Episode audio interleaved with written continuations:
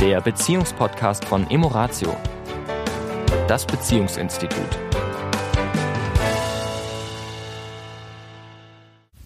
Herzlich willkommen diese Woche wieder. Hier ist der Sami von Emoratio. Und die Tanja, auch von mir ein herzliches Willkommen. Und du bist auch von Emoratio. Ganz genau.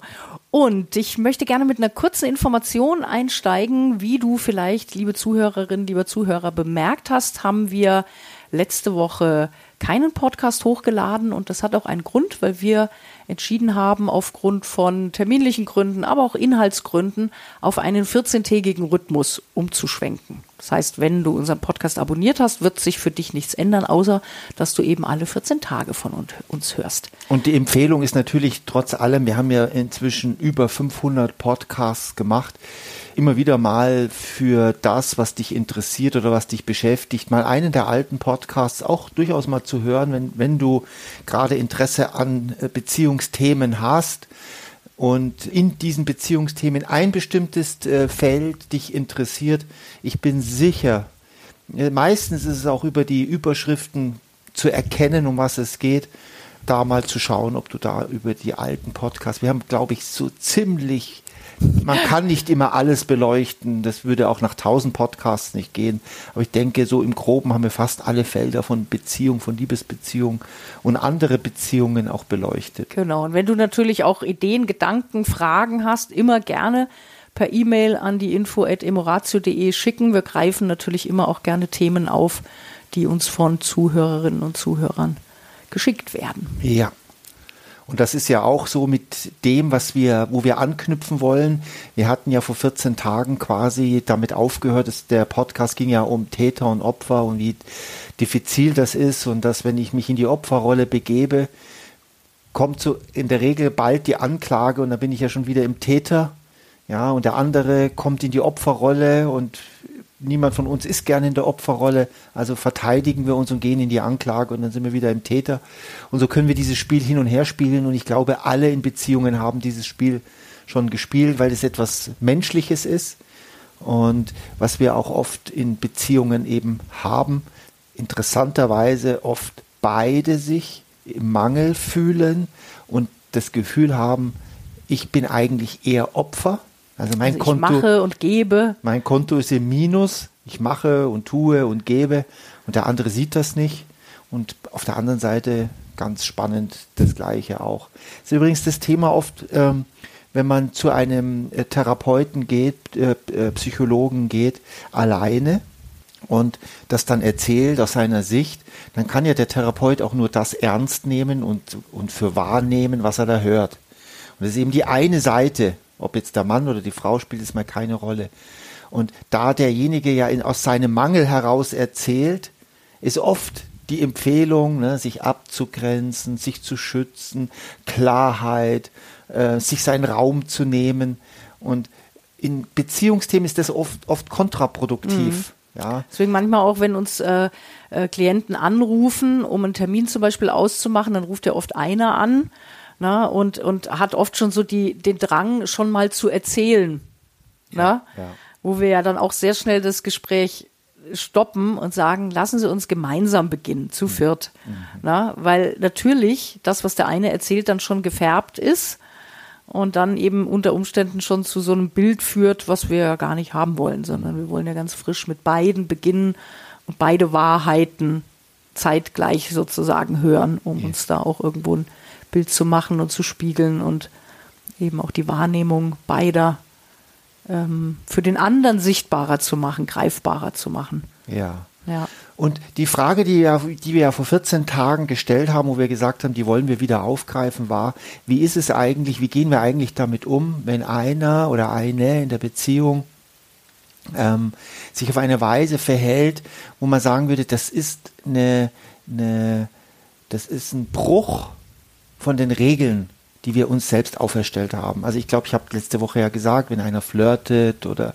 oder also im Beisein zum Beispiel seiner Partnerin oder sie im Beisein ihr, ihres Partners mit anderen Menschen und vor anderen Menschen vielleicht sogar, ja, äh, oder vielleicht sogar noch das Äußerste sogar fremd geht. Also wenn Dinge passieren, wo Regeln und derjenige aber gar nicht damit aufhören möchte, so wirklich, sich immer wieder verteidigt, rauswindet. Ja, wie geht man damit um?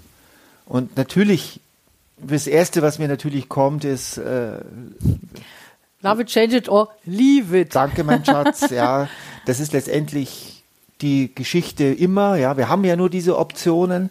Die Frage ist nur das Wie. In dem Wie steckt ganz viel Varianten. Am Ende wird es tatsächlich so sein. Entweder ich ertrage das oder ich verändere meinen Blick darauf. Mein Umgang auch damit. Mein Umgang auch damit oder ich gehe. Ich gehe raus aus der Beziehung. Mhm. Alle drei Felder sind sehr keine einfachen Felder. Alle drei Felder äh, kosten einen Preis. Sie, sie lassen uns das ist keiner dabei, wo wir sagen, hey, das ist super, das mache ich jetzt. Hm. Ja, gerade wenn es um sowas geht, wie du sagst, wenn es um Regel, also äh, ich habe jetzt gerade so, als du geredet hast, äh, überlegt, gibt es denn außer, wir haben Monogamie vereinbart und einer hält sich nicht dran, noch andere Regeln, ne? Also, weil das andere sind ja oft auch Verhaltensmuster, wo eben einer sagt, Moment, das ist doch keine Regel, ich mache doch hier gar nichts Schlimmes, bin doch einfach nur, ne, flirten, mhm. bin doch einfach nur nett zu dieser Freundin oder zu dieser Bekannten oder zu dieser Frau XY, ne? Das ist doch, also das ist ja dein Blick auf die Dinge, ne? Also auch gerade so dieses, ne, was sind denn Regeln ja. in Beziehungen?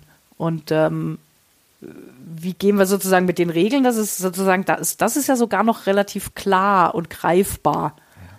Aber so diese, diese diffusen Regeln, dass man einfach zum Beispiel den Partner vor anderen nicht bloßstellt, ja. ja oder schlecht behandelt oder lächerlich macht. Ja. Ja. ja. Das, äh, das Problem, was wir alle haben, ist, äh, wir hatten ja jetzt die letzten Jahre äh, schon vor diesem Virus und alles hatten wir ja das Thema Fake News. Und das Thema Fake News, äh, sozusagen Fakten zu verdrehen, ist ein Riesenthema, auch in Beziehungen.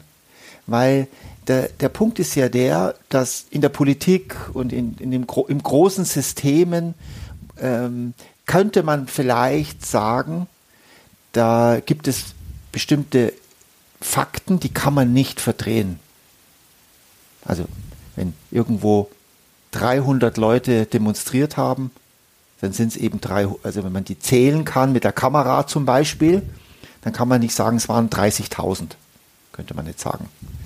Das Problem, was wir in Beziehungen haben, ist, sozusagen. Es geht fast mehr um eben immer um Emotionen. Es, es geht um Emotionen und es geht um die weichen Faktoren. Das heißt, ab wann ist ein nettes Gespräch ein Flirten?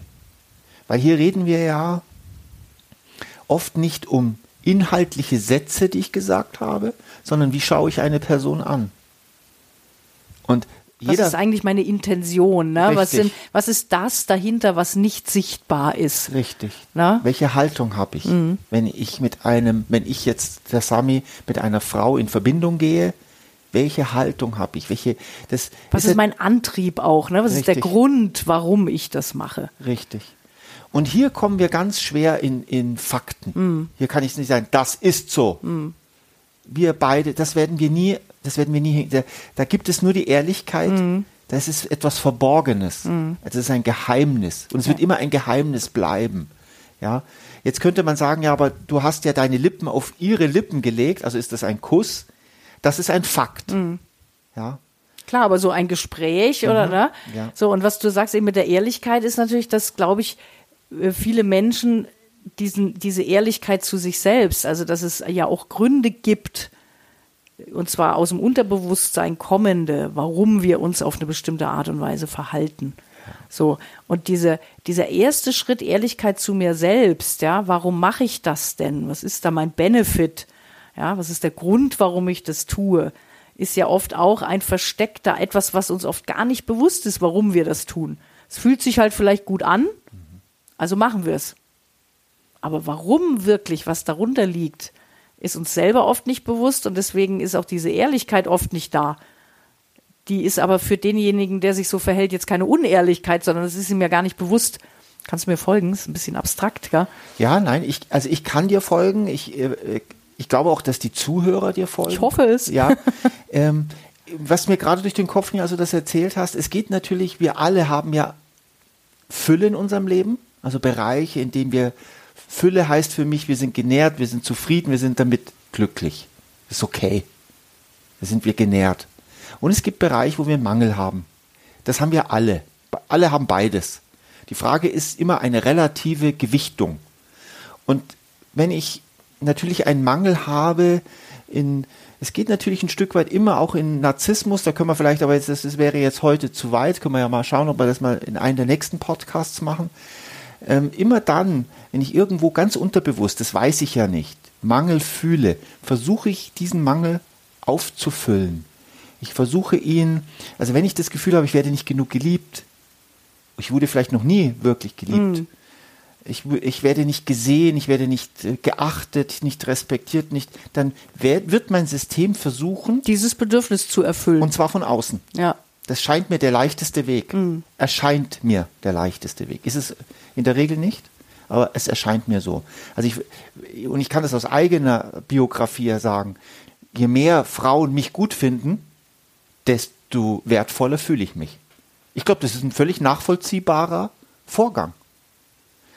Die Frage ist aber, welche Haltung steckt dahinter? Ja, und, und wie ist die Gewichtung? Ne? Wie hm. stark brauche ich das im Sinne von, oh, wenn es dann plötzlich nicht so ist, ja. kippt, dein, kippt dann der komplette Selbstwert? Ja. Oder kann ich sagen, oh, irgendwie die letzte Zeit merke ich, habe ich gar nicht mehr so Resonanz, mir geht es aber trotzdem gut. Aber die Frage kann ich ja? dir ganz klar beantworten. Mhm. Wenn ich da Mangel fühle, und ich habe den in meinem Leben schon gefühlt, dann kippt das. Mhm. Ja, dann geht es Richtung Depression, mhm. wenn ich das und, nicht mehr bekomme. Ja. Ja, und das ist ja bei jedem Menschen ein anderes Feld. Ja. Deswegen ist es ja in Beziehungen oft so, so interessant, dass diese Verständnislosigkeit ne, über die Bedürfnisse des anderen, wenn man das Bedürfnis eben nicht kennt oder diesen Mangel nicht kennt, mhm. sagt man, was ist denn dein Problem? Ja. ja. Jetzt haben wir aber immer noch nicht und wir kommen zum Ende. Wie gehen wir damit um? Also müssen wir das nochmal verschieben. Wie gehen wir als Partner damit um? Lass es uns bitte in 14 Tagen nochmal machen. Ja. Ja? Bis in diesem dahin. Sinne, eine, eine schöne Woche. Eine schöne Woche. Ciao. Das war der Beziehungspodcast von Emoratio, das Beziehungsinstitut. Weitere Informationen zu unseren Seminaren und Paarberatungen finden Sie im Internet unter www.emoratio.de.